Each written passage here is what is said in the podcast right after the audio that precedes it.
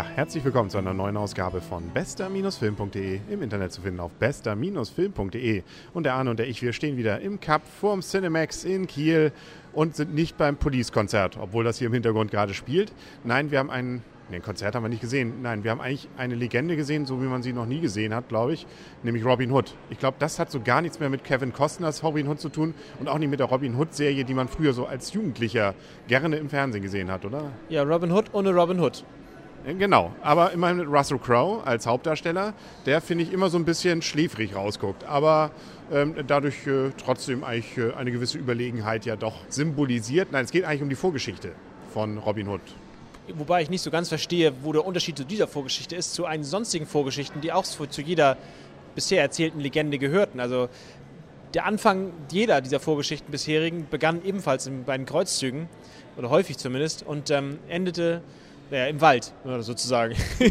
genau, Männer im Wald, aber sie hatten noch keine Strumpfhosen an. Ne? Das nein, kam das, nachher das, noch. Das war 54. genau, das war Männer im Wald alleine Strumpfhosen. Nein, also das äh, haben wir Gott sei Dank nicht gesehen. Viel Dreck aber dafür. Und es hätte auch nicht Robin Hood sein müssen. Also es hätte auch jeder andere Name. Und ähm, zwar kommen die ganzen Figuren drin vor, viele von denen zumindest. Von ähm, dem Herrn, wie heißt der hier, der, der Tuck? Bruder Tuck. Bruder Tuck, genau. Und Little John. Natürlich. Will Scarlett. Du kennst sie alle? Ja. Will Scarlett? Will, Will Scarlett. Echt? Lies mal. Okay, sollte ich vielleicht mir mal angucken. Und natürlich Lady Marion war auch dabei und der Sheriff war auch dabei. Aber irgendwie alles in Rollen, wie man sie bisher noch nicht kannte. Ich kann dir mal ganz kurz erstmal, worum es geht. Unser Held, äh, später ja dann Robin Hood, ist ähm, ja, auf Kreuzzügen mit seiner Lordschaft Herr Richard Löwenherz. Genau, der auch irgendwie ein bisschen gelitten hat, finde ich, von seinem Image her. Der kommt hier nicht so gut weg.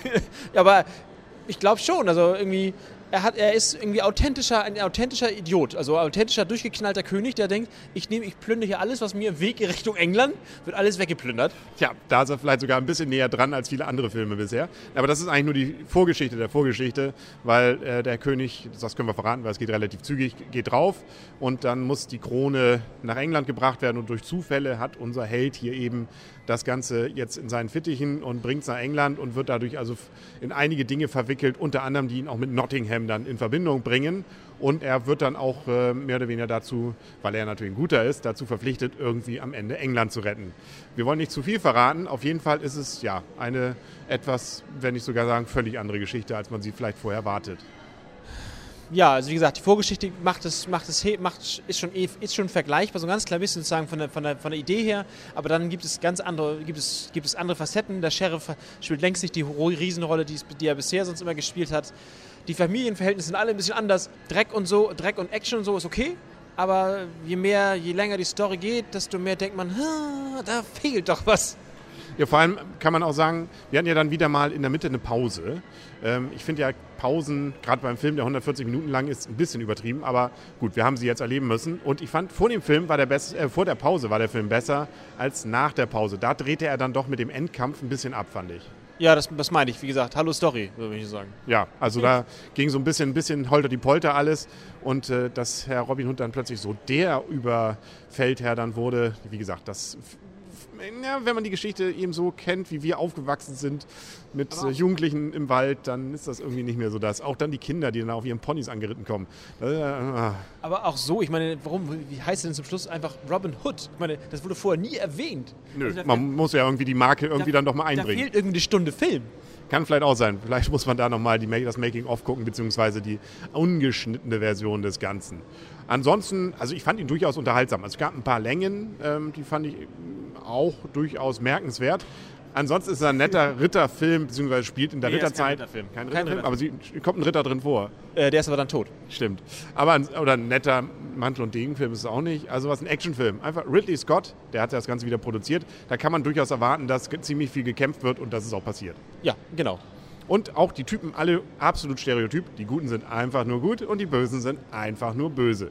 Also ähm, man ist einfach zufrieden. Man weiß, die Bösen kriegen einen drauf und die Guten, denen geht's gut. Ja, und am Anfang war die Story auch durchaus interessant. Und wenn sie das Niveau gehalten hätte, wäre es auch ein cooler Film geworden. Also gerade so diese Schlachten, wie man sie damals vielleicht ja gemacht hat, das fand ich ganz interessant gemacht. Gerade so diese Bestürmung der Burg, das erste, Ja, ja, das war noch ähm, ja, ganz interessant, weil man es so, fand ich, so in dieser Form noch nicht gesehen hat. Es war einfach so dreckig, also authentisch dreckig, möchte ich mal sagen. Genau, er musste ja dann auch irgendwann in die Badewanne. Das haben wir ja dann auch mitbekommen.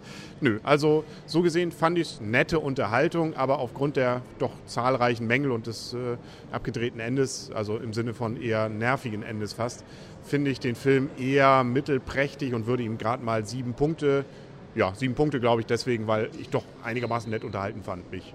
Ja, sieben Punkte mu- schließe ich mich an. Ich hatte zuerst überlegt noch ein bisschen weniger, aber das wäre auch unfair, weil du ganz sagst, er ist eigentlich, er ist unterhaltsam. Er ist halt, ich hatte gedacht am Anfang, oh, cooler Film, das wird geil, aber er brach dann ja leider ein. Es gab auch nette Schauspieler ansonsten dabei. William Hurt war dabei und äh, Kate Blanchett ähm, als Lady Marriott. Und äh, einige andere hat man irgendwie das Gefühl auch schon mal gesehen zu haben.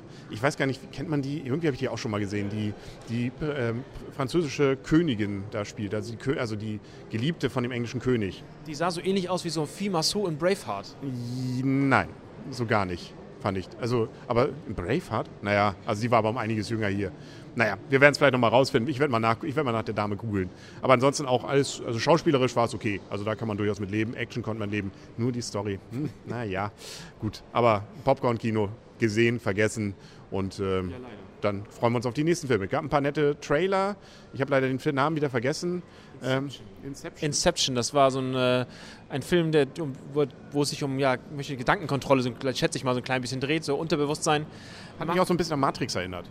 Äh, nein, das Wort will ich jetzt nicht hören. War, sollte auch eine Trilogie werden jetzt, oder? Mal sehen, wenn es ein Erfolg wird, war es wahrscheinlich schon immer so geplant. Und außerdem ist es diesmal dann ähm, auch mit einem anderen, fast in Vergessenheit geratenen Schauspieler. Nein, der war, nein, das gar, stimmt gar nicht. Er war, der war ja durchaus mit äh, Shutter Island und so weiter jetzt ja öfter zu sehen, nämlich Leonardo DiCaprio. Definitiv äh, wird er, ne, wer weiß, vielleicht geht er auch runter. Man weiß es nicht. Ja. Sonst noch was? Haben wir sonst noch was gesehen? Aber der schien auf jeden Fall ganz interessant zu sein. Ansonsten läuft ja nächste Woche auch Prince of Persia an. Den werden wir uns, glaube ich, auch angucken. Nicht? Also da kommen wir nicht drum herum. Auch wieder sehr viel Bum-Bum. Das äh, lieben wir ja und das werden wir berichten. Und wo werden wir es berichten? Auf bester-film.de. genau. Ja, genau.